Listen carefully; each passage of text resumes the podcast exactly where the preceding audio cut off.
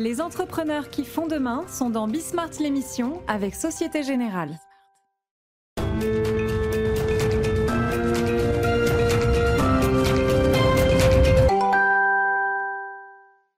Salut à tous, c'est Bismart. Euh, on va terminer la semaine, terminer la semaine en ce qui me concerne. Euh, enfin, terminer la semaine aussi, parce que demain est euh, jour férié. Donc, on va, on va terminer la semaine en réfléchissant, soyons pédants deux secondes, en réfléchissant à l'état du monde, en réfléchissant aux nouveaux risques. Vous allez voir. D'abord, on va le décrire, l'état du monde. Jean-Pierre Petit est là pour, pour nous raconter un petit peu où on en est. On va démarrer avec l'Amérique quand même. C'est alors lui-même me disait là, coup de tonnerre, les élections de midterm. Donc, on va voir ce qu'il a à dire là-dessus, et puis, on va voir où, ça va nous mener. Et puis ensuite, deux, deux interviews intéressantes, enfin je l'espère. Euh, D'abord autour de ce qu'on appelle la cyberintelligence. Euh, un entrepreneur français, alors qui a déjà d'ailleurs pas mal de succès à son actif, euh, voudrait essayer de faire un palantir européen. Si vous ne connaissez pas Palantir, je vous raconterai Palantir. Peter Thiel, tiens, ça nous ramènera d'ailleurs euh, à la, politique américaine. Tout nous ramène toujours à la politique américaine. Et puis ensuite, euh, bouquin intéressant pour, surmonter les nouveaux risques, stratégie d'entreprise dans un monde fragmenté. Tout un programme, me direz-vous. Ben justement, c'est le programme de Bismart aujourd'hui.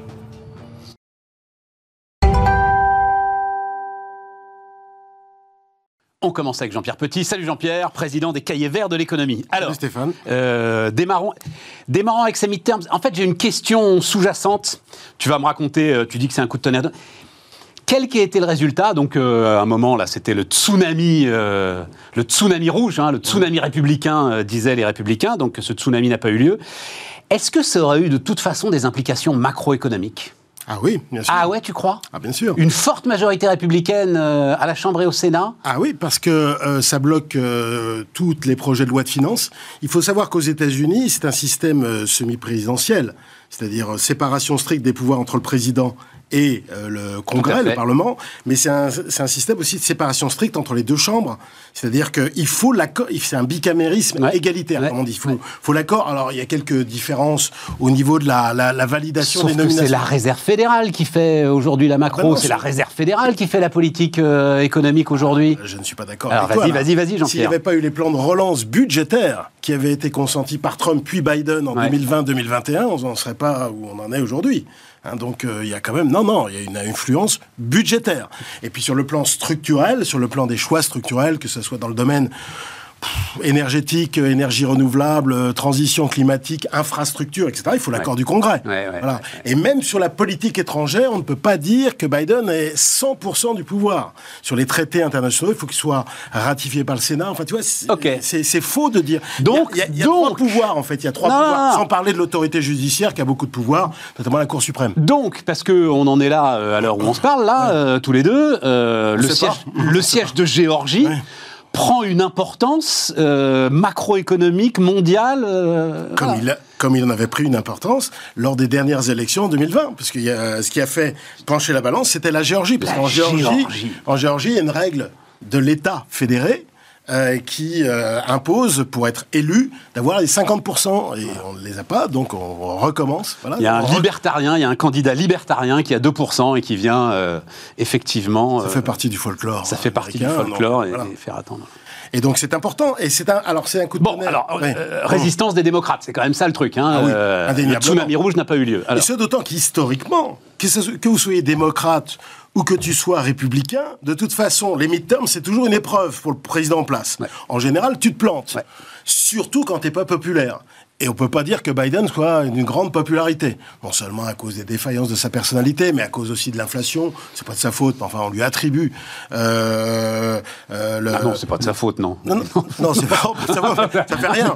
Dans les, ouais. quand tu regardes les sondages, dans les motifs d'insatisfaction, il y a Oui, l'inflation. il y a l'inflation, Voilà, ouais. il y a l'inflation, il y a, il y a le fait que la croissance ralentit très fortement. Enfin, Voilà, enfin, il y a plein de. Il y a, il y a la criminalité, qui, enfin, ça se passe pas très bien quand même.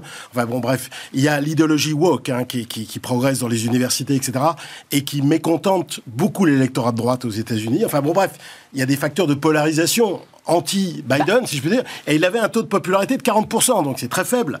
Voilà. Oui, mais Et- tu sais, tu sais ce que j'ai entendu un commentateur. bah, il faut, en ce moment, il faut regarder un peu Fox News et puis vous en avez des extraits. C'est vrai que c'est c'est sympathique à regarder, c'est marrant. Oui, c'est marrant. Voilà. Et il y a un gars qui dit en fait le problème, c'est qu'il n'y a pas assez de haine contre Biden. Il y avait de la haine contre Obama. Il y avait de la haine contre les Clinton. Il n'y a pas assez de haine contre Biden. Ils en sont, non, mais ils en sont là quand même. Il y a une espèce la fracture profonde du climat politique de ce pays. Ils en sont là. Il y a une violence verbale assumée. Incroyable. Voilà, absolument.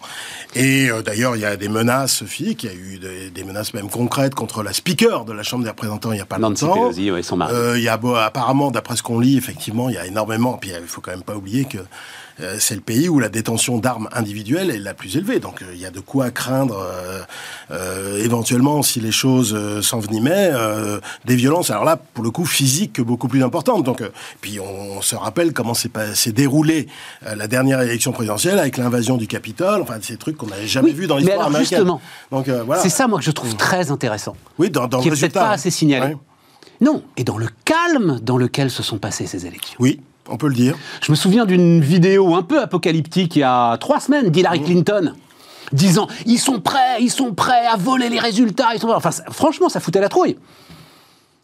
Et on sent qu'il y a quand même un pays qui se rend compte lui-même qui va peut-être un peu trop loin, quoi. Il y a deux choses en fait. Il y a le bon score des démocrates. Alors franchement, euh, compte tenu de tout ce que j'ai dit tout à l'heure, compte tenu de l'histoire politique euh, américaine devait se planter beaucoup plus massivement que cela.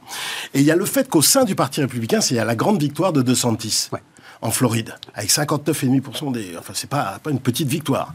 Et on sait que c'est le principal opposant au sein du Parti euh, républicain, je dirais même l'opposant euh, le plus crédible. Voilà. Et d'ailleurs, euh, Trump a senti ça depuis longtemps. Il commence déjà à cogner dessus. hein. donc voilà.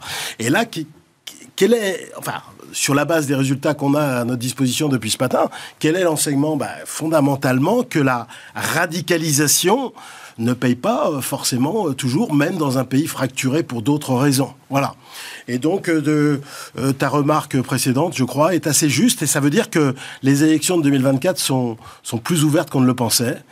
Euh, à la fois pour le Congrès et pour le, surtout pour la Alors présidence. là, c'est- cette nuit, euh, Biden a dit qu'il pensait y retourner. Ah.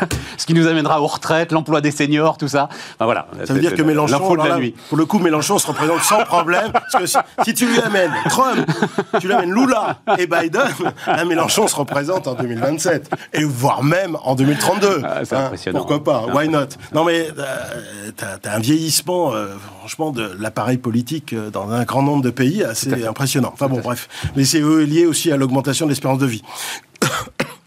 Voilà l'enseignement euh, principal, c'est que euh, la prime va pas forcément à la radicalisation.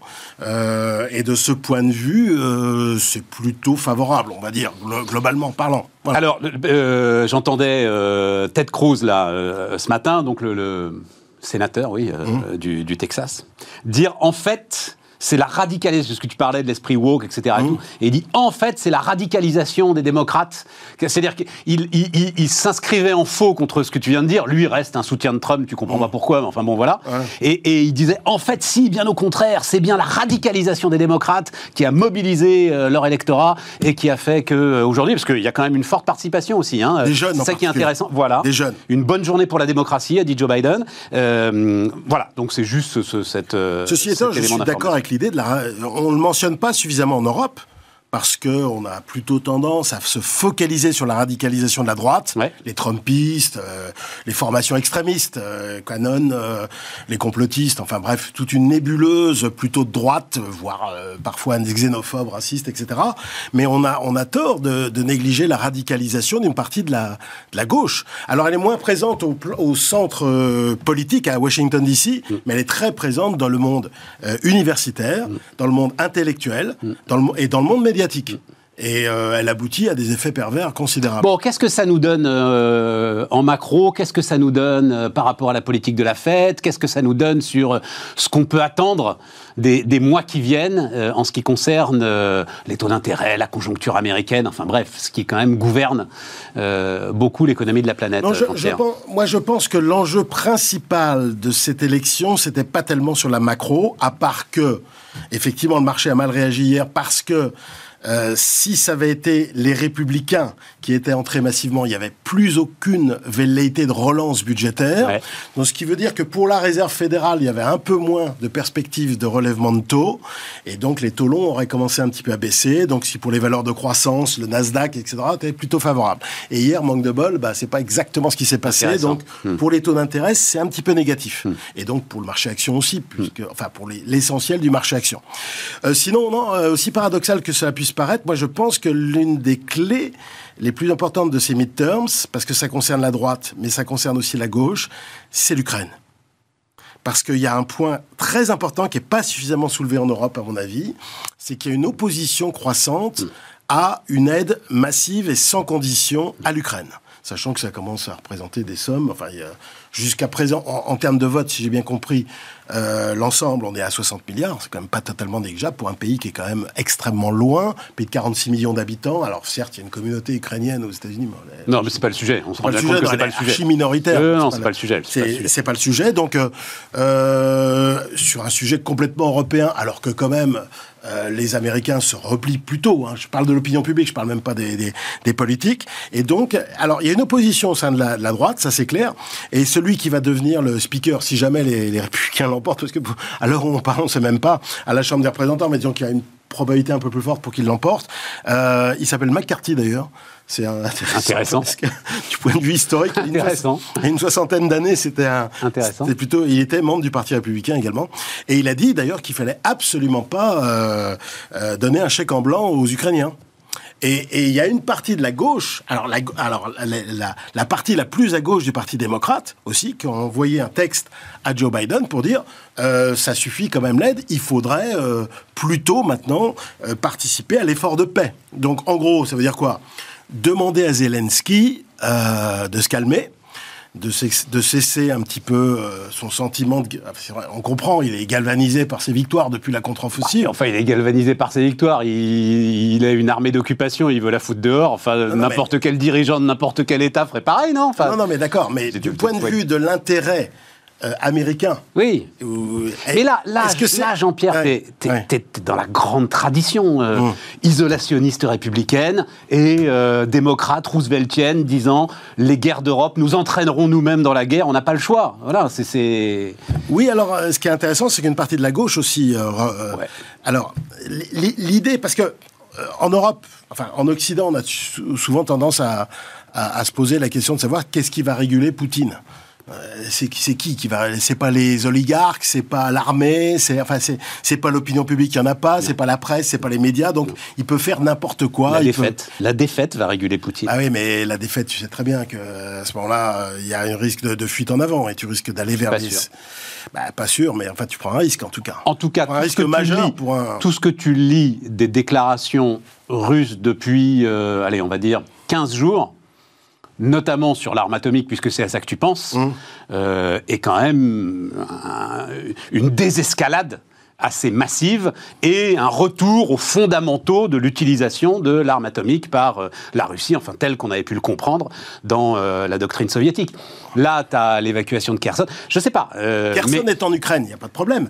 Mais tu sais que dans la doctrine euh, militaire russe, si tu t'attaques au territoire russe, même avec des armes conventionnelles, tu peux utiliser les armes nucléaires. Et le problème, c'est les territoires annexés. Oui, mais c'est là-dessus que les dernières déclarations, enfin bref, on va pas là, c'est là-dessus que les dernières déclarations de l'état-major russe sont quand même plutôt rassurantes. Voilà. C'est pas incompatible. C'est pas incompatible. Pas incompatible. le seul sujet, c'est la Crimée finalement. Voilà. Le seul sujet, c'est la Crimée. Et là, effectivement, peut-être qu'il y aura une pression sur Zelensky. Ok, on te rend tes territoires euh, euh, autour du Dniepr, mais tu laisses tranquille la Crimée. Mais ce sera très très compliqué. Mais c'est l'accord auquel, on l'a peut-être déjà oublié, mais auquel on était parvenu au mois de mars. Oui, euh, Les pourparlers d'Istanbul, dans lesquels il y avait effectivement une garantie de sécurité sur l'Ukraine, inviolabilité des frontières garantie par un texte international. Bon, voilà. Mais d'autre part, non-adhésion à l'OTAN et sanctuarisation de la Crimée dans la Fédération de Russie. Donc euh, c'est peut-être vers ça qu'on va. De l'autre côté, le, peut-être la bonne nouvelle entre guillemets, bonne nouvelle, bonne nouvelle du point de vue de l'économie. Mm. Je veux dire, mm. au niveau des droits de l'homme, au niveau du, du droit international, c'est pas génial, mais on pourra considérer ça quand même dans l'opinion public mondial comme une défaite quand même majeure de Poutine. Ouais. y Enfin, est compris pas, en hein. Chine et y compris en Inde. On n'y est pas, on n'y est pas. Alors On est justement, parlons-en euh, la Chine, le, le- le sacre de Xi. Comment est-ce que tu comment est-ce que tu vois ça? Tiens, le- Laurence Daziano, d'ailleurs euh, experte de la question, sera avec nous euh, bientôt. Elle- je me souviens avant donc ce, ce- ce congrès du Parti communiste, elle disait il va falloir faire très attention et elle prévoyait quand même que le pouvoir de Xi soit un peu encadré. Résultat des courses, ça n'a pas du tout été le cas. Euh, enfin, en tout cas, de ce qu'on peut voir, de ce qu'on peut conclure. Donc, Non, euh, comment est-ce que tu. Le pouvoir tu de, de Xi va être encadré par, euh, non pas par les hommes, il est encadré par l'environnement en général. D'accord, mais, mais en ce qui concerne les hommes, On verra, parce qu'il y a des hommes qui vont se révéler. Euh, Xi Jinping, c'est pas un jeune perdreau euh, qui sort de l'école, hein, il a 69 ans, donc euh, il va falloir qu'il pense aussi à, à ses successeurs. Donc euh, euh, les gens vont émerger au sein de... euh, de cette nouvelle direction? de la, oui, de la partie euh, permanente du bureau politique, les sept membres, là. Euh, donc il y a probablement des successeurs potentiels, et ça on va voir, ils vont se révéler. Alors aujourd'hui, ils peuvent pas se révéler en opposition avec Xi Jinping, c'est impossible. Mais euh, c'est les circonstances, parce que les, les problèmes de la Chine sont nombreux hein, pour les prochaines années. Euh, c'est l'environnement, c'est la productivité qui baisse, c'est la purge de l'immobilier qui est pas terminée, euh, et c'est même les problèmes sanitaires. Enfin bon, bref, euh, au maximum, sur les prochaines années, tu peux espérer 4% de croissance. Il y a un problème démographique aussi. Enfin, je, pourrais, hein, je pourrais déblatérer là-dessus pendant des heures. Il y a quand même des... C'est ça. Et puis c'est la résistance internationale aussi à une forme de renaissance impériale un petit peu Bien sûr. en mer de Chine, etc. Même si c'est ce- la, la- la tradition historique euh, chinoise n'est pas celle d'une de- de fort impérialisme. hein. On pourrait même dire que c'est plutôt l'inverse, hein, historiquement. Mais enfin bon, peu importe. Et donc euh, il y, a, il y a une résistance. Il y a une résistance au Japon, en Corée, en Inde et même aux États-Unis. Donc euh, voilà. euh. Et l'alliance avec la Russie, moi j'y crois pas. Enfin franchement, euh, la Russie c'est un nain pour lui. En plus c'est un nain euh, extrêmement Un nain peu- turbulent. turbulent et peu performant, c'est le Ouais, moins qu'on puisse c'est ça, dire. en plus, ouais. Ça l'intéresse pas. Il a- et surtout, euh, quand, quand, quand il se met à partir dans une fuite en avant verbale sur l'arme nucléaire, etc., ça, n'intéresse absolument pas la Chine. Donc Bon, voilà. mais ça veut dire que c'est un moteur au ralenti, durablement au ralenti pour l'économie mondiale, ça, euh, Jean-Pierre. Ah bah, de toute façon, euh, en termes de contribution à la croissance mondiale, alors sachant que le poids de la Chine est plus important qu'avant, hein, qui est plus important qu'il y a 10 ans, qu'il y a 20 ans, qu'il y a 30 ans, qu'il y a 40 ans, etc. Mais la croissance de la Chine euh, va être de l'ordre de 4% sur les prochaines années, à peu près en, rythme de croisière. Euh, donc ce sera plus les, les 10,5 euh, qu'on a eu entre... euh, euh, 1979 et le début des années 2010. On a eu 2010 et demi. Alors, C'est extraordinaire, personne n'aurait prévu ça, etc. Pendant, pendant 30 ans. Euh, déjà, c'est moins sur la décennie 2010, mais là, on se, on se dirige plutôt vers 4. Donc, c'est beaucoup plus faible. Alors, les relais de croissance, ils sont où euh, dans le monde? Ils sont en Afrique et en Inde. hein, voilà. Les relais de croissance nouveaux. En partant d'un PIB plus faible. hein, ce qui veut dire qu'en termes de contribution pour... euh, euh, exactement Oui, oui. préciser ce que je disais tout à l'heure. Euh, quand la- l'Inde fait 6 et la Chine fait 4, ça veut dire quand même que la Chine contribue plus à la croissance que l'Inde, hein, pour dire Tout les fait. choses clairement. Parce que le PIB par habitant de la de l'Inde, c'est quand même qu'un qu'un tiers du PIB par habitant chinois. hein. donc, mais ça veut À ce dire. point-là, ah aujourd'hui bah oui, bien sûr. Ah bah oui, oui. Ah bah, ils sont loin hein, derrière. Ils sont loin. Ah, Bien- pas conscience d'un tel Ah écart. oui, oui, oui. Un gros tiers. Un gros tiers. J'ai pas regardé euh, Oui, oui, non, mais les données en, en parité de pouvoir d'achat de la Banque mondiale là, de, de 2021, mais c'est à peu près ça. hein. Ah oui, oui, ils sont loin. Et Euh, l'Afrique, que, que dire de l'Afrique? Sachant que de l'Afrique, il y a 54 pays africains, il y a 54 histoires euh, différentes, mais les gros pôles de croissance ne peuvent venir, à ma connaissance, que de là. Je suis journaliste, de- je dis souvent, je suis journaliste depuis 40 ans. Ça fait 40 ans que j'entends, ça y est, c'est la décennie de l'Afrique. Ah oui, non, bah, Ça n'est jamais la décennie de l'Afrique. Il y a une espèce de malédiction permanente qui pèse sur ce continent. euh. bah, Enfin bon, bref. ouais, Euh, non, je voulais qu'on dise un mot de l'Union européenne quand même, euh, de tes chers amis allemands, parce qu'il y a, y a un, un drôle de climat depuis quoi Depuis 15 jours. Euh, autour du couple franco-allemand, euh, autour du plan à 200 milliards, euh, autour de Scholz qui va tout seul en Chine, etc. Est-ce que, enfin, comment est-ce que tu... le tu- couple franco-allemand, ça n'existe pas de toute façon. Ouais, c'est Bruno Le Maire qui a dit ça d'ailleurs dans un, dans un assaut de lucidité, dans une interview aux échos C'est la bien semaine est dernière. reconnu, mais je crois qu'on a, on a eu pas mal de conversations au cours des dernières années. Je, te l'ai dit déjà Tout à fait. à de nombreuses reprises. Tout à fait. Ou alors c'est un couple passablement enta- entamé. hein. C'est un couple qui fait plus chambre commune, qui qui qui, Qui reste pour les enfants. qui reste pour les enfants, ouais, qui s'emmerde en fait fondamentalement, euh, voilà, qui, a, qui a plus beaucoup de projets quoi. En fait, euh, voilà. Je voudrais pas que les, nos auditeurs se sentent visés par cette, par cette, voilà. euh, fondamentalement, ça n'existe pas le couple franco-allemand. D'ailleurs, il existe qu'en qu'en France dans le discours. En Allemagne, il n'existe pas. Ça ne veut rien dire le couple franco-allemand. Il y a des alliances de circonstances. Bon, il y a une dynamique parce que c'est deux grandes puissances quand même euh, économiques. Et la France, c'est une grande puissance politique et militaire. Donc ça, c'est mais il y a pas de. Alors là, Scholz, le pauvre, il arrive au pouvoir et là, euh, bah là, il, essaye de racler les fonds de tiroir. Il va en Afrique pour trouver du gaz. Il va, il va en Chine. Mais je trouve pas. Si vous voulez, si tu veux, son, son, son voyage en Chine, je critique pas trop, quoi, tu vois. Je critique pas trop parce qu'il faut maintenir le dialogue avec Xi Jinping. Ce que je regrette, c'est effectivement, ça aurait été pas mal d'y aller avec Macron. Mais il faut maintenir le, le, le Ce qui est bizarre, c'est alors c'est un chiffre que j'ai donné euh, la semaine dernière qui m'a Je l'ai appris moi. C'est euh, euh, 40% des Volkswagen au premier trimestre ont été vendus en Chine. 40% des ventes du deuxième constructeur mondial aujourd'hui se font en Chine. Et il n'y a aucun désinvestissement des grands industriels allemands vis-à-vis -vis de la Chine. Ouais, ça, mais si le réveil sonne, comme il a sonné pour nos investissements en Russie, bah, bien sûr, mais ça va être un bain de sang. C'est pour ça que, si je puis me permettre, je reviens sur le thème précédent de la Chine. On me dit souvent la Chine va se fermer définitivement, ouais. mais elle n'a pas les moyens de se non. fermer. Les exportations vers les CDE, tu sais, c'est combien du PIB C'est 9% du PIB. Les, les flux d'investissement direct, alors là, tu as tout à fait raison, ont explosé, entrant et sortant. Ouais. Elle a trois, je sais plus combien de milliers de milliards de, dollars en, réserve de change. S'il lui arrive la même chose que euh, la Russie, elle va avoir des, problèmes. Et, et tu crois qu'elle a les moyens de se priver des technologies euh, américaines? Euh, c'est absolument impossible. Elle va d'ailleurs subir une pression, que ce soit Biden ou Trump, de toute façon, elle va subir une pression. Donc il y a du boulot à faire, mais elle ne peut pas se couper de ça. Donc euh, ça, c'est illusoire de penser que, de croire à la grande euh, retour de la guerre froide, la grande compartimentation du monde, fragmentation du monde extrême, quoi, que, comme on avait durant la guerre froide. J'y crois pas un instant, ce truc-là. Eh ben, ça Xi tombe bien, Jinping, on va en parler. Xi Jinping, ça reste un pragmatique. Voilà ça reste un pragmatique. Bon. Alors, attends, ju juste dernier mot sur ouais. Xi Jinping, parce que c'est très important. C'était une bonne conclusion, ça, hein, la fragmentation du monde, j'y crois pas. Non, j'y crois pas. Alors, vas-y, la voit un, pas. Un mot sur Xi Jinping. Xi Jinping, il a raison. Euh, moi, j'approuve Xi Jinping sur la prospérité commune. Aucun développement n'est possible, surtout avec les classes moyennes, si tu, tu, tu généralises les bulles immobilières. Aucun développement n'est possible pour les classes moyennes si tu exploses les coûts de l'éducation euh, secondaire. Si tu développes pas la santé, la protection. Et regarde le 20e congrès, au lieu mais de. Qui dit le contraire de ça, euh, Jean-Pierre? Non, mais parce qu'on critique beaucoup Xi Jinping. Bah oui, on le critique pour foutre en tôle l'ensemble des opposants. Euh, bah alors, je vais te dire un truc. Là, divers et variés, et pour la politique du zéro Covid, mais ça doit être l'enfer Non, non, L'enfer mais. sur Terre Ok, ça, on peut, on peut critiquer. Mais euh, on, on Attention quand même, hein, sur euh, la Chine n'a jamais été démocratique.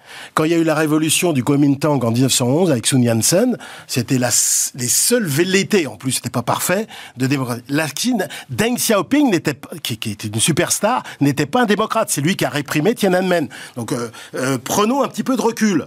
Malgré tout, la Xi Jinping c'est beaucoup mieux que Mao, même au plan politique. Je parle même pas au niveau bon. économique. Non, non, mais je voudrais dire un dernier mot, un dernier mot sur la tech. La tech, il régule la tech pourquoi? Parce qu'il a pas envie de retrouver les GAFAM chinois, si Ça, tu veux. Clair. Ah bah oui, mais on le critique là-dessus. Et alors, les mecs qui mettent en tôle, alors... Euh, euh, il, faut, il, faut, il, fallait voir le niveau de corruption avec Hu Jintao. Non, non, mais euh, tu ah bah penses, oui, oui non, mais il était au-delà. Puis t'as les Ouïghours, et puis t'as, enfin bon bref. Oui, voilà. mais les Ouïghours, c'est pas le Tibet, et puis t'as, non, c'est pas, c'est pas nouveau, ça. C'est pas nouveau. Ah bah c'est pas nous. Ah je suis désolé, mais le Tibet, alors là, ça, ça fait des, oui, des, des années que mais bon, j'en voilà. entends parler. Non mais on, on, cogne sur Xi Jinping comme si c'était un dictateur, etc., sans re, aucun recul historique et sans aucune perspective de moyen terme. Il n'y a pas que des inconvénients chez Xi Jinping. Voilà. Et puis en plus, il prend bon. la situation telle qu'elle est. Hein. Voilà. Merci Jean-Pierre. Je vous en prie. Jean-Pierre Petit, on continue Bismart.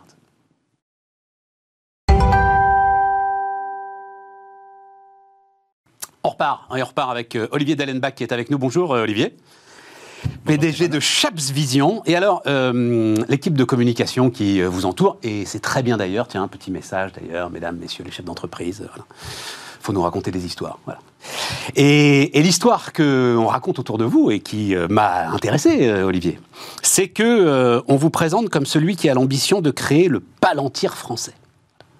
Alors il faut dire un mot autour de Palantir pour ceux qui euh, connaîtraient pas Palantir, même si je pense que quand même ceux qui regardent, qui écoutent Bismart, c'est venu euh, jusqu'à eux. On est au confluent avec Palantir d'une entreprise visiblement très efficace, notamment sur le traitement de la data, mais on va en reparler, hein, et, du big data, des masses de data, et puis quand même, il faut bien le dire, d'une forme de euh, complotisme soft, d'une forme de secret avec lequel d'ailleurs Palantir adore jouer. Juste un, petit détail, Palantir, donc société américaine, fondé par un gars un tout petit peu sulfureux, un milliardaire qui s'appelle Peter Thiel. Et Peter Thiel est un entrepreneur incroyable. Hein. Il a fondé PayPal avec euh, Elon Musk. Euh, mais aujourd'hui, il est aussi euh, le premier contributeur de ce qu'il y a de plus extrémiste du côté du Parti républicain. Et il trouve que Trump est un peu soft. Quoi. Voilà, pour, pour vous donner un petit peu l'idée de, de Peter Thiel. Et juste pour finir là-dessus, c'est juste pour présenter. Palantir travaille avec euh, la DGSI, hein, la, Direction Générale de la Sécurité Intérieure, l'antiterrorisme français, avec une plateforme qu'ils ont appelée Gotham. Voilà, c'est juste pour résumer l'espèce de petite ambiance qui tourne autour de votre métier quand même euh, aujourd'hui, euh, Olivier. on est là-dedans et on est dans cette idée donc cyberintelligence. Est-ce qu'on est dans l'idée d'aller entreprendre une forme de guerre économique ou une nouvelle forme de guerre économique? Puisque c'est ça un petit peu hein, qui plane autour de Palantir et autour de l'ensemble des projets qui, euh, sont aujourd'hui sur la table. Alors je pense que vraiment l'objectif pour nous, c'est euh, de doter la France, de doter l'Europe euh, d'une solution logicielle, une plateforme à même de, euh, de, traiter justement cette problématique de défense euh, des intérêts souverains de la France et de l'Europe voilà, face ça. aux agressions. Donc c'est le, cœur du sujet. Palantir fait très bien le job, mais c'est un produit américain. Doit-on s'appuyer sur une solution américaine pour protéger nos intérêts les plus essentiels hein La donnée, c'est l'or noir du 21e siècle. Euh, le XXe siècle, euh, l'or noir, c'est les États-Unis qui l'ont dominé. Est-ce qu'au XXIe siècle, est-ce que euh, la data doit être dominée par les Américains? Je pense que non, et je pense que c'est vraiment important qu'en France, on ait des solutions souveraines. De quoi est-ce qu'on parle? C'est-à-dire, quel est le nerf de cette guerre de la data? Est-ce que c'est l'accès aux données? Est-ce que c'est la puissance de calcul? Est-ce que c'est les capacités d'analyse? C'est quoi le nerf de la guerre? En fait, dans, la, chaîne de création de valeur à partir de la donnée, il faut le voir un peu comme euh, un continuum entre une capacité de collecte qui existe. Hein, c'est, on peut collecter. Euh, une personne euh, dans le monde génère à peu près 2 millions octets de données par seconde. 2 millions octets, ça ne parle pas beaucoup. Non, c'est, c'est, Alors, je vais vous donner un parallèle. C'est à peu près un, livre de 4000 pages. D'accord? Donc, chaque seconde qui passe, chaque individu dans cette planète génère l'équivalent en termes de volume d'un bouquin de 4000 pages. D'accord? C'est un volume de données considérable. Vous laissez, euh, en tant qu'individu, une trace en termes de données absolument considérable. Ces données, tout n'est pas conservé. On considère qu'il y a à peu près 2% de ces données qui sont conservées euh, dans euh, des hébergeurs. Et ça, c'est un problème qui est assez bien résolu. Malheureusement, très américain, hein, c'est les GAFA, c'est les grands hébergeurs. le problème est quasiment perdu pour l'Europe. On espère encore un peu sauver les meubles. Ce qui reste, c'est la, la, suite, c'est le traitement de ces données les données sont stockées, mais qu'en fait-on après? Or, une partie gigantesque de ces données sont, euh, stockées sous forme complexe. C'est pas juste des tables, des bases de données. C'est euh, euh, des images, c'est de la visio, c'est des films, c'est des fichiers complexes. Extraire de l'information utile pour ensuite permettre à un enquêteur, à un investigateur d'aller retirer euh, vraiment l'information qui est utile, c'est le cœur, quelque part, dans lequel on se positionne. C'est le cœur de ce que fait Palantir, c'est le cœur de ce qu'on essaye de faire, et c'est le domaine dans lequel, en France, on peut fournir des alternatives qui sont vraiment crédibles par rapport aux produits américains. Donc, si je reprends ton image du pétrole, c'est le raffinage Exactement. C'est un peu, euh, voilà, on va dire que l'extraction du pétrole. Euh, on a perdu cette bataille-là, alors. Hein. On a perdu cette bataille. Vraiment, on a perdu cette bataille-là, Olivier. Je pense qu'on peut encore sauver les meubles. Et je pense qu'avec des programmes soutenus tant au niveau en France qu'en Europe, on peut encore sauver les meubles. Mais on est plutôt en train de parler de sauver les meubles. Alors que dans le domaine du traitement de la donnée, là, euh, grâce, enfin, on a une force phénoménale en France, c'est la qualité de nos ingénieurs, qui est reconnue partout dans le monde. Le traitement de la donnée, c'est un travail d'ingénieur, d'informaticien, pour construire des programmes complexe. C'est le cœur de notre savoir-faire en France. C'est vraiment les domaines dans lesquels on peut se battre contre les Américains. Ils sont, ils sont pas mauvais non plus, les ingénieurs américains. Bien sûr. Oui, enfin voilà, je ne sais pas si on a vraiment un avantage concurrentiel là-dessus par rapport à eux sur la, la, formation de nos élites, voilà, je vais le dire comme ça. Je pense, et d'ailleurs. Notamment nos élites mathématiques. Je pense, oui. Parce qu'on parle bien de mathématiques là. Je pense hein, qu'aujourd'hui, encore, on, a à travers tout le système des écoles d'ingénieurs, des grandes écoles, etc., on a aujourd'hui un, savoir-faire extraordinaire. D'ailleurs, c'est pas pour rien que souvent, d'ailleurs, les, les grandes sociétés américaines euh, recrutent en France, voire construisent des labos en France pour pouvoir attirer ces compétences. Et, je vais juste donner un exemple parce qu'en fait, il se trouve que je l'ai appris hier, je discutais hier avec un, certain nombre de euh, directeurs de la compliance de grandes banques. Mhm. Et, c'est intéressant, Poutine attaque euh, l'Ukraine. Voilà. Surprise générale. Et en quelques heures, autre surprise générale d'ailleurs, les Européens se mettent d'accord pour prendre des sanctions, qui sont des sanctions qu'on n'avait encore jamais vues, et on a tous suivi cette histoire notamment avec le système SWIFT. Et tout à coup, l'ensemble de ces patrons de compliance de grandes banques, il faut qu'on coupe tous nos liens avec la Russie. Où sont nos liens avec la Russie? Qui est qui? Et est-ce que ce client... On est là-dedans, euh, exactement, hein, Olivier. C'est-à-dire, et, il racontait que pendant plusieurs heures, ils étaient dans l'incapacité, finalement, de savoir si l'ensemble de leurs clients avaient ou pas, à un moment ou à un autre, des liens avec la Russie. Et c'est aujourd'hui ce monde-là auquel il faut faire face. Exactement. Ce qu'il faut savoir, c'est que cette information, elle existe. Trop d'informations tue l'information. C'est-à-dire qu'aujourd'hui, on a une capacité, et les entreprises ont une capacité à collecter des volumes absolument considérables de données. Elles le font, elles le stockent, mais en réalité, leur capacité actuelle technologique à extraire de la valeur et une information utile rapidement, en temps réel, sur ces informations, c'est très difficile pour elles. Elles n'y arrivent pas. Euh, déjà, euh, euh, technologiquement, les cas d'usage ils ont du mal à les, à les décerner. et, finalement, le, gros enjeu pour nous sur les prochaines années, c'est euh, au-delà du stockage, d'aider nos clients, alors que ce soit euh, des entreprises, que ce soit des services euh, gouvernementaux, à traiter ces données qui sont gigantesques en termes de volume, et à pouvoir extraire l'information utile à une prise de décision. Est-ce que la taille est importante? C'est-à-dire, donc, Palantir, ils sont là, et puis ils sont bel et bien là, donc je disais, à la DGSI, hein, quand même. Hein. Euh, est-ce qu'aujourd'hui, de la même manière qu'on dit que euh, les moteurs de recherche, par exemple, sont absolument impossibles à rattraper, parce que la taille, l'historique est trop important, est-ce que là, la taille est importante pour Je pense que la taille est importante, hein, et je pense que... Alors, oui, mais alors là, ça veut dire que tu, pars avec euh, non, des coups de retard considérables par rapport. Pas, pas, du, pas du tout. il y a plein de raisons pour lesquelles je pense que la bataille n'est loin d'être perdue, et au contraire, on peut. Alors aujourd'hui, on, navigue en France un peu entre deux extrêmes. Vous avez euh, les très gros groupes euh, souvent des intégrateurs. Hein. on parle des euh, Atos, Thales, Capgemini, Sopra, etc. et puis à l'autre extrémité, vous avez, qui sont d'ailleurs les partenaires naturels des grandes entreprises, d'accord?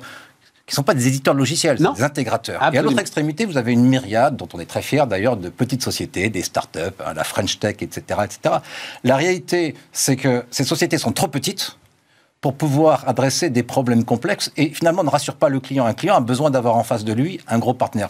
Nous, notre ambition au niveau de chaque Vision, c'est de créer ce que j'appelle cette, euh, cette euh, entreprise de taille moyenne. C'est-à-dire qui a à la fois, euh, je dirais, la taille suffisante pour être crédible vis-à-vis des gros des, clients hein, qui ont envie de travailler avec des entreprises qui ont quand même une certaine superficie, mais en même temps qui gardent quand même l'agilité, la flexibilité et le savoir-faire Hein, de développement logiciel des petites startups. Et ce, c'est un peu comme ce qu'on disait dans le monde de l'industrie, euh, la force de l'Allemagne avec ses grosses PME industrielles. Ben, dans le monde du logiciel, ce dont on a besoin en France, c'est ces grosses PME qui fabriquent du logiciel. Le Mittelstand digital. Exactement. Et je pense que notre objectif au niveau de chaque vision, c'est de créer en fait cette entreprise de taille moyenne euh, qui euh, est capable de, de prendre des problématiques complexes de les traiter, mais en même temps en étant super agile, super flexible, parce que euh, la technologie, en particulier euh, le soft, ça bouge tout le temps. Quoi. En bout de deux ans, euh, vous ne construisez pas du logiciel comme vous construisez un porte-avions. Un porte-avions, ça s'amortit sur 30 ou 40 ans. un logiciel, en deux ans, c'est devenu ringard. Quoi. Olivier, on parlait des cloud providers, des, voilà, celui qui a eu la même démarche que toi et qui est arrivé d'une certaine manière, c'est Octave Klaba et c'est OVH. Voilà, OVH Cloud existe, il est là. Et pourtant, tu le vois sur les grands enjeux, y compris d'ailleurs, euh, on en a beaucoup parlé ici, euh, le Health Data Hub, hein, nos données de santé. Il y a une forme de défiance et, j'ai l'impression que les autorités et les grands clients garderont, peut-être pour l'éternité, une forme de défiance vis-à-vis de cette ETI parce que c'est une ETI. Est-ce que tu n'as pas peur de ça? Je pense que c'est vrai pour l'hébergement, ce n'est pas vrai pour le traitement de la donnée. Parce que le traitement de la donnée, euh, c'est un domaine dans lequel, certes, un Palantir a de l'avance, Euh, mais c'est une avance qui n'est pas si considérable que ça.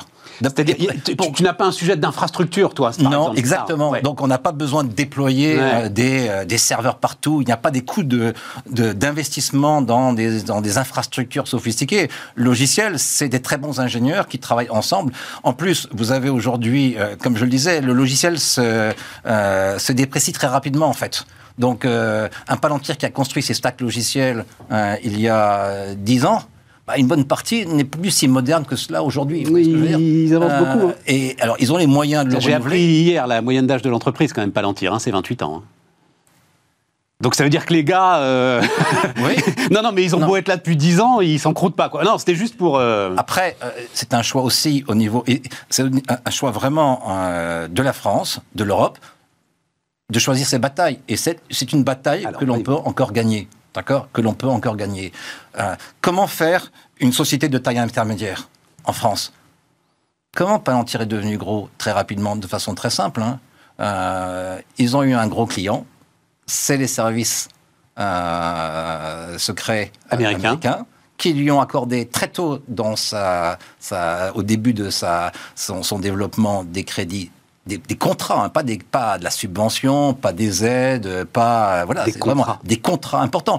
Et donc, euh, moi, mon message aujourd'hui est très simple. Si l'État français veut se doter euh, d'une société euh, importante, capable de concurrencer Palantir en France, et on en a besoin, et en Europe, il faut lui donner des contrats qui lui permettent de se développer. L'argent existe. Simplement, aujourd'hui, ces contrats ne sont pas. C'est difficile de les donner à des petites startups parce que se posera immédiatement la question de leur capacité à, le déployer. Euh, les grandes entreprises euh, vont continuer à faire leurs portes-avions. Oui, puis là, de toute façon, elles n'existent pas. Dans ton euh, domaine, elles n'existent pas. Donc, et donc, aujourd'hui, voilà, notre projet à nous, Vision, c'est faire, faire cette société. Ça nous rapproche d'OVH Cloud encore, parce que c'est la grande phrase de Michel Paulin, hein, le directeur général d'OVH. Hein, on n'a pas besoin de subventions, on a besoin de contrats. Absolument. C'est sa grande, grande, Exactement. grande, Et les contrats existent, et l'argent existe ce qui est aussi quelque chose de très important. là, toi, tu fais pour l'instant de la croissance par acquisition. Tu fais une sorte de build-up. Oui. Alors raconte un petit peu, je crois que c'est neuf acquisitions, c'est ça, hein, euh, sur ces dernières années? En fait, on fait deux choses en parallèle. La première chose, c'est qu'on développe depuis maintenant trois ans cette plateforme de traitement massif de données. Hein. C'est un énorme effort de R&D. On a recruté le gratin des développeurs qu'on pouvait trouver sur ces thématiques-là. Voilà. Et en même temps, comme je le disais, il y a un problème de taille critique.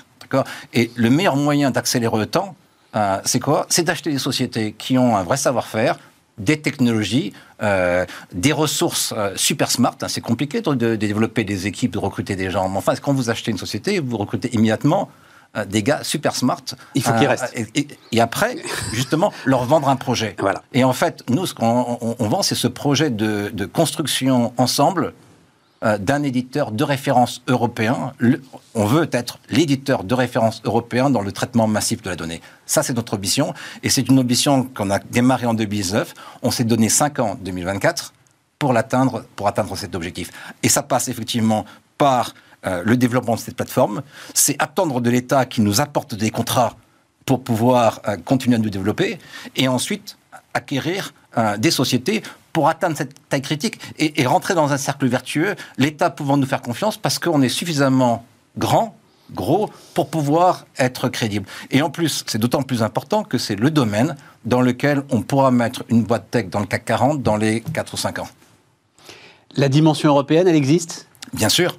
Notre territoire naturel de souveraineté, c'est l'Europe. Et il n'y a pas, j'en sais rien, en Allemagne, euh, en Pologne, je ne sais pas où un entrepreneur qui a les mêmes ambitions que toi euh, Peut-être. Aujourd'hui Ouais, d'accord. Il n'a pas, il pas aujourd'hui une taille significative exactement. pour que tu le connaisses sur le marché. Et je l'espère. Hein. Il faut qu'on soit dans un environnement concurrentiel. Maintenant, notre stratégie aujourd'hui, elle est de nous développer de façon très agressive, non seulement en France, mais en Europe, en faisant la même chose. C'est difficile d'aller en Allemagne. Hein. Euh, je dirais pour un Français. D'ailleurs, très peu d'éditeurs de logiciels français ont réussi en Allemagne. Le seul moyen de réussir, c'est quoi? C'est de faire exactement nos stratégies euh, en France, c'est-à-dire d'acheter des sociétés partout en Europe mm. pour avoir une tête de pont. Mm. Voilà. Donc notre projet aujourd'hui, c'est de construire notre plateforme, la déployer, faire des acquisitions pour atteindre un masse critique, pour euh, ouvrir des marchés. Hein. L'Europe, c'est un marché gigantesque, il faut acheter en Europe et pouvoir installer en fait Vision comme étant l'éditeur de référence en Europe dans le domaine du traitement de la donnée. Et ces acquisitions se font par échange de participation Ça veut dire que euh, euh, enfin, tu arrives à faire grossir le projet sans que ça coûte non plus aujourd'hui une fortune à l'entreprise et à l'entrepreneur à succès actuel d'ailleurs, hein, parce que vous avez fondé une première entreprise qui a été bien revendue, je crois. Oui, en fait, L'idée, c'est de pas faire une espèce de holding, euh, d'acquisition, etc. C'est vraiment de faire un groupe totalement intégré. Donc, on rachète 100% des sociétés, on met en place des plans de motivation pour que les, managers, les collaborateurs d'entreprise soient super solidaires ce projet. On vend ce projet aux collaborateurs. Quand on approche une entreprise, on, le, on, le, vend le projet. Et ce projet, il est super bien perçu parce qu'il y a une telle frustration, une telle aspiration à avoir un acteur important de référence dans ce domaine-là. Et c'est et j'en suis absolument persuadé, c'est le domaine dans lequel la France peut réussir. Un peu d'aide de l'État, ça ferait pas de mal. Pas d'aide, des euh, contrats, comme tu dis. Et de l'aide par les contrats, ouais, voilà, c'est ça, mais pas par la subvention. On est d'accord. Mais c'est vrai qu'à un moment, nos données de santé hébergées sur des serveurs américains, la lutte antiterroriste appuyée sur une plateforme logicielle américaine, ça fait des ordres. Il y a un sujet. Il y a, voilà, il y a, un, sujet. Il y a un et, sujet. Et, les Américains, c'est nos meilleurs amis, mais souvent, c'est aussi nos principaux concurrents. Bah, un, et puis à un moment, leurs intérêts souverains euh, Exactement. peuvent s'opposer aux nôtres. Merci, Olivier. Olivier Dellenbach, donc euh, le patron de Chaps Vision, qui était avec nous sur Bismart.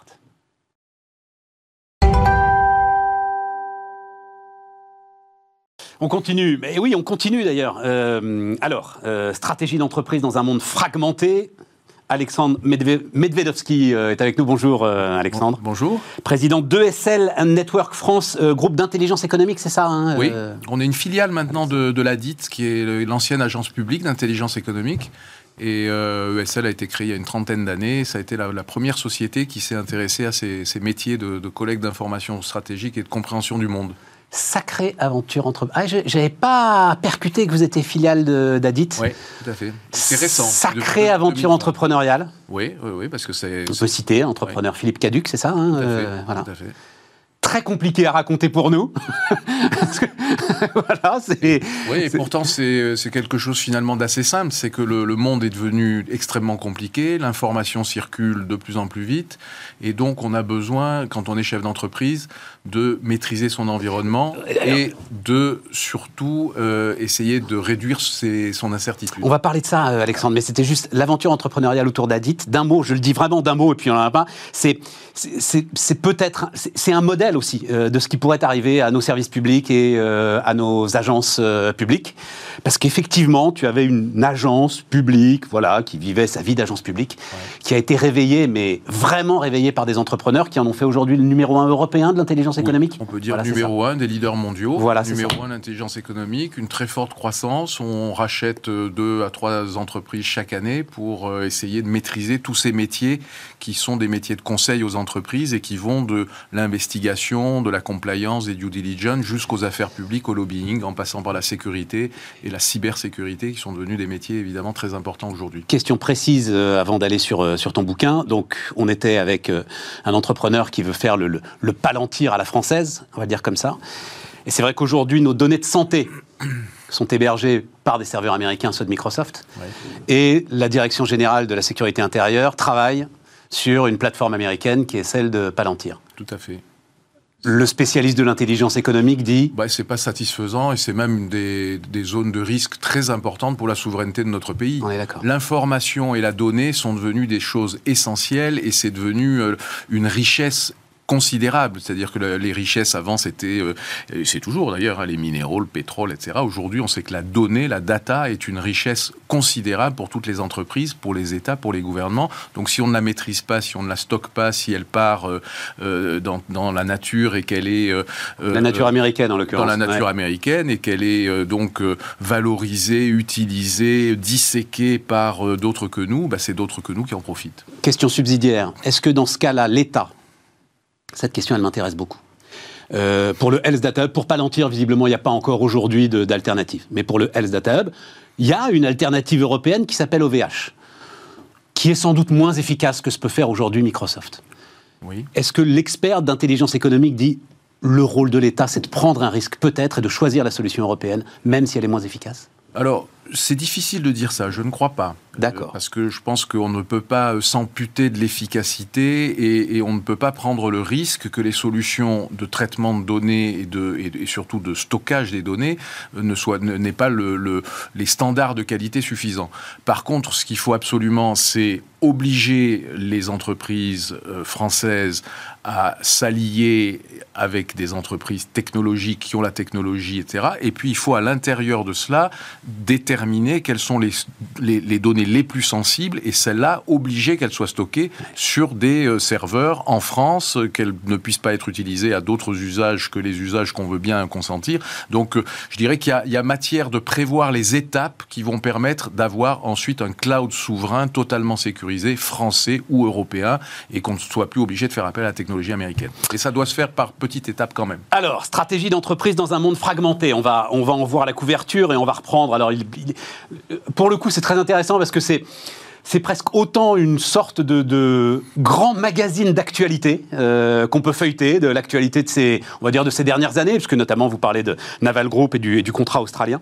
Euh, donc c'est effectivement euh, très sympa à lire. Et puis aussi, il y a un certain nombre d'enseignements à en tirer. Donc on va reprendre quelques chapitres, mais d'abord ce qui est visiblement le cœur de votre démarche.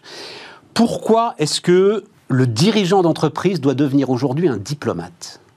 Parce que le, dirigeant d'entreprise ne peut plus se contenter d'être centré sur la vie de son entreprise, sur son business model, sur ses process de production, sur ses process industriels. C'est-à-dire qu'il est dans un monde où euh, les États, les gouvernements, les régulateurs, les concurrents, les règles, les normes sont devenues tellement importantes et tellement euh, prégnantes sur la vie de l'entreprise que finalement on, a, on attend d'un chef d'entreprise aujourd'hui qui puisse avoir aussi d'une certaine manière une casquette de... Euh, de, euh, diplomate, une casquette de, euh, de, de, militaire d'une certaine manière, de stratège, euh, de guerrier, et, et, donc tous ces il doit aller, Il doit plus aller faire un stage, il doit plus aller passer un MBA, il doit aller à l'école des études de la défense nationale. Je pense qu'il faut qu'il fasse les deux. Voilà. Il faut qu'il fasse les... Il faut qu'il fasse Le MBA, il l'a déjà. Il l'a déjà, déjà, Il a sa pratique d'entreprise. De, mais aujourd'hui, le chef d'entreprise est dans un monde qui est devenu extrêmement complexe. Il le sent d'ailleurs très bien. Hein, et il doit s'entourer donc de conseils. Il doit surtout euh, euh, être dans l'anticipation. Il doit euh, avoir des radars qui tournent en permanence, un peu à la mode de ce que font les gouvernements et les États pour se protéger aussi.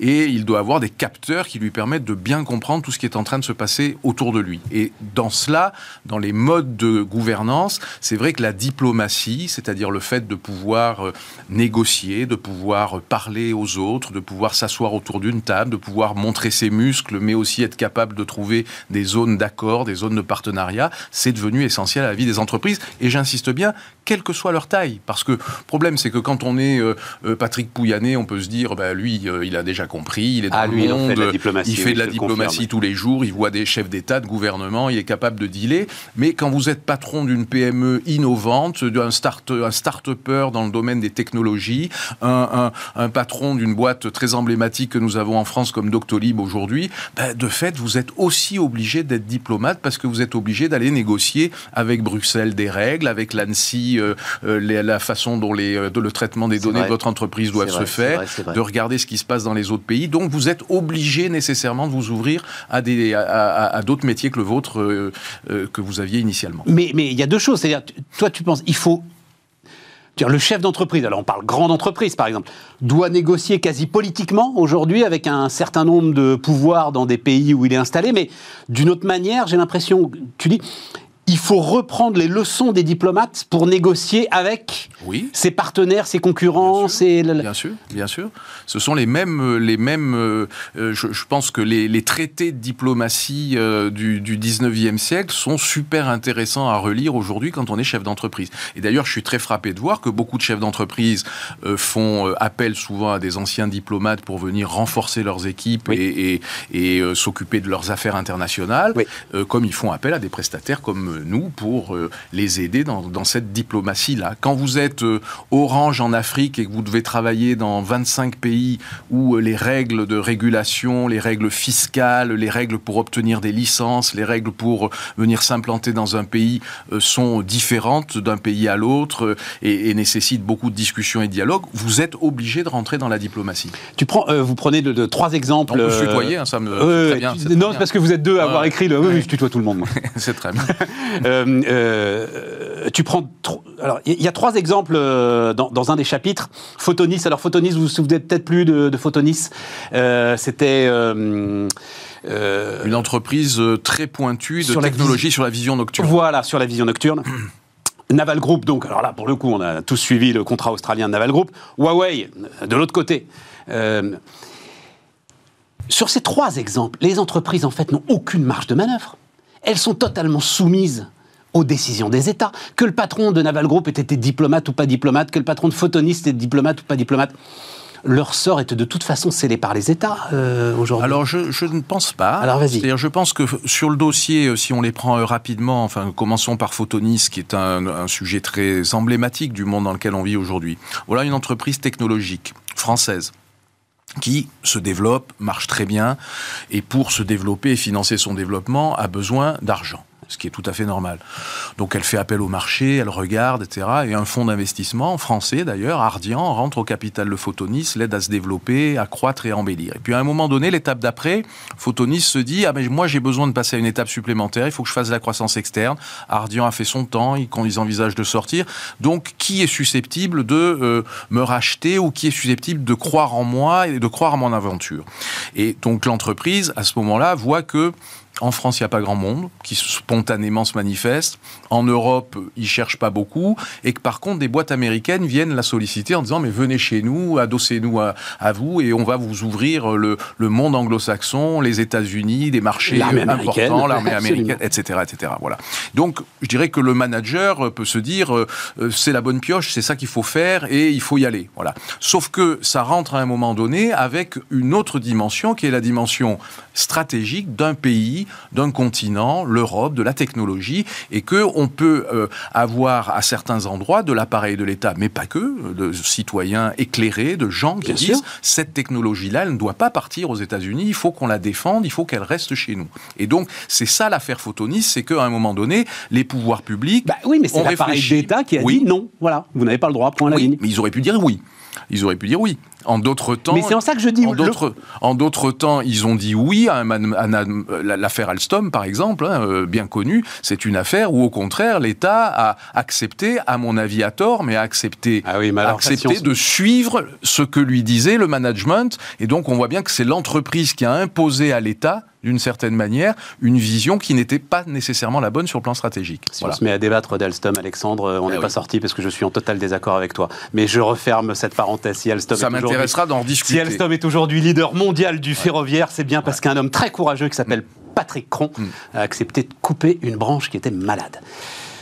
Je suis pas d'accord avec ça, mais euh, La turbine Arabelle est revenue, hein, voilà, ouais, c'est heureux. voilà. On, y a, on y a contribué. On s'est beaucoup battu. Je me suis beaucoup battu avec Frédéric Pierucci, euh, que, que tu connais euh, Bah, probablement, qui est un évidemment. ancien euh, dirigeant d'Alstom et, et qui a vécu l'affaire Alstom de façon un peu de- un peu différente de, de celle que tu décris. Mais en tout cas, ce que je veux dire simplement, c'est que le management de l'entreprise a sa vision, cherche à imposer sa stratégie, mais ça peut rentrer à un moment donné à- à- en contradiction avec d'autres intérêts. Et c'est pas anormal que ces intérêts se manifestent. Mais ce que tu veux dire, c'est que le patron peut, parce que euh, euh, euh, ce que je veux dire moi, c'est qu'à un moment, le patron, il aura beau avoir tous les talents de la diplomatie, le coup près de l'État. D'ailleurs, pourquoi est-ce que Patrick Cron cache à Arnaud Montebourg ce qu'il est en train de faire avec General Electric C'est bien qu'il sait que si le coup près de l'État tombe, le patron se retrouve totalement démuni.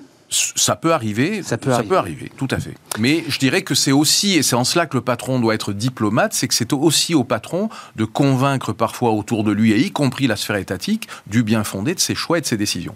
Dans l'affaire Naval Group, c'est totalement différent, puisque là, on est dans le cadre d'une entreprise qui est une entreprise nationale, une entreprise d'État, donc adossée à l'État, et où, euh, qui a remporté un formidable succès, parce qu'on dit toujours, évidemment, maintenant, on se dit, euh, l'affaire australienne, c'est un désastre, c'est un échec stratégique de notre pays, c'est un échec stratégique de la France, mais le, la victoire dans l'appel d'offres est un modèle de ce qu'il faut faire pour gagner une grande affaire internationale dans un environnement stratégique très compliqué, et donc l'entreprise Naval Group a, formidablement réussi euh, ce, ce pari-là avec euh, aidé par l'État, aidé par euh, des prestataires de services, etc., etc. Ce qui s'est passé ensuite, c'est quelque chose qui doit servir de leçon aux dirigeants d'entreprise, c'est que, euh, ayant gagné, ils ont lever le pied trop tôt et trop vite de tous leurs dispositifs d'influence, de tous leurs dispositifs d'anticipation, de tous leurs dispositifs d'alerte en Australie. Ils ont cru que c'était fait, que c'était gagné, que donc on pouvait un peu se reposer sur les lauriers et commencer à travailler sur l'industrialisation, les schémas, le partenariat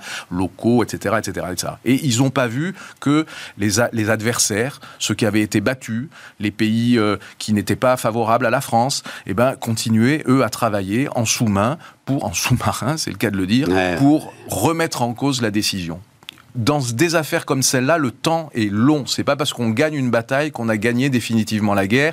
Donc, il faut faire très attention à ce que tous les dispositifs d'intelligence. Je te bouscule un peu parce que le, temps tourne très vite, Alexandre. C'est ça, les, les, zones grises, les territoires ambigus. Tout à fait. Vous essayez de définir ces zones grises, ces territoires ambigus, Exactement. qui gênent beaucoup les chefs d'entreprise parce qu'il y a ce fameux, cette fameuse compliance là qui arrive à un moment ou à un autre où on se dit si je mets, si je franchis la ligne jaune, ne serait-ce que d'un bout de pneu, je risque de me faire rattraper par la patrouille. Tout à fait. Et pour, ça, il faut l'accepter. Il faut l'accepter et il faut que nous, en même temps, c'est-à-dire des sociétés comme les nôtres, comme ESL, comme le groupe Adit, comme tous ces prestataires qui travaillent dans ces zones-là, nous soyons capables de rassurer les chefs d'entreprise pour leur dire un, vous en avez absolument besoin, c'est une nécessité absolue. Donc n'ayez pas peur de l'intelligence économique, n'ayez pas peur du lobbying, n'ayez pas peur des affaires publiques, mais il faut qu'on apporte aussi nous la garantie que nous exerçons nos métiers de manière de manière compliante, en respectant les règles, en faisant en sorte que nous soyons parfaitement dans les lignes qui sont déterminées par aujourd'hui les législateurs et qui sont de plus en plus contraignantes. Et c'est heureux, parce qu'il ne faut pas non plus, euh, il faut faire attention évidemment à toutes les dérives qui se sont passées euh, avant, avec les agents commerciaux, avec la corruption, avec toute une série de choses dont il faut se prémunir. Oui, mais le terme de zone grise que vous employez montre bien que c'est parfois ni blanc ni noir, et qu'il faut, faut l'accepter. Alors attends, il reste deux minutes, j'ai deux minutes. Elon Musk, ce sera sans doute un chapitre euh, quand vous réécrirez la deuxième édition du bouquin. Sûrement, c'est un, c'est une affaire. Le gars qui fait des plans de paix avec euh, Poutine, qui euh, offre Starlink aux Ukrainiens. On a aujourd'hui des entreprises qui sont beaucoup plus puissantes que des États et qui peuvent rivaliser dans la diplomatie internationale avec euh, non seulement des États moyens, mais les très grandes puissances. Aujourd'hui, la bataille de l'espace, c'est une bataille qui ne se joue pas simplement euh, avec des États, c'est une bataille qui se joue entre les GAFAM et euh, les quelques États qui réussissent à subsister dans cette compétition internationale. Et on verra que dans des secteurs hautement stratégiques comme les télécoms, l'espace, la, la connectivité, les données, ce sont aujourd'hui les entreprises qui font de la diplomatie beaucoup plus que les États. Merci Alexandre. Merci à vous. Alexandre Medvedovski, donc, euh, stratégie d'entreprise dans un monde fragmenté. C'est pas mal pour euh, marquer une petite pause euh, autour de Bismarck. Et puis, évidemment, on se retrouve lundi pour reprendre nos débats.